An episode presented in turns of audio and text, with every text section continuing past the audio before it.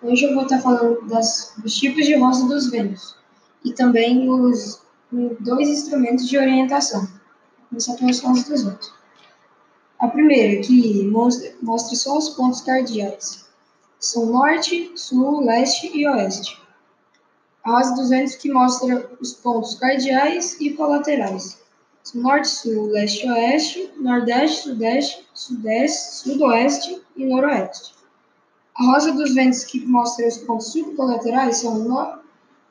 norte, sul, leste, oeste, nordeste, sudeste, sudoeste, noroeste, norte, nordeste, leste, nordeste, leste, sudoeste, sul, sudeste, sul, sudoeste, oeste, sudoeste, oeste, noroeste e norte, noroeste.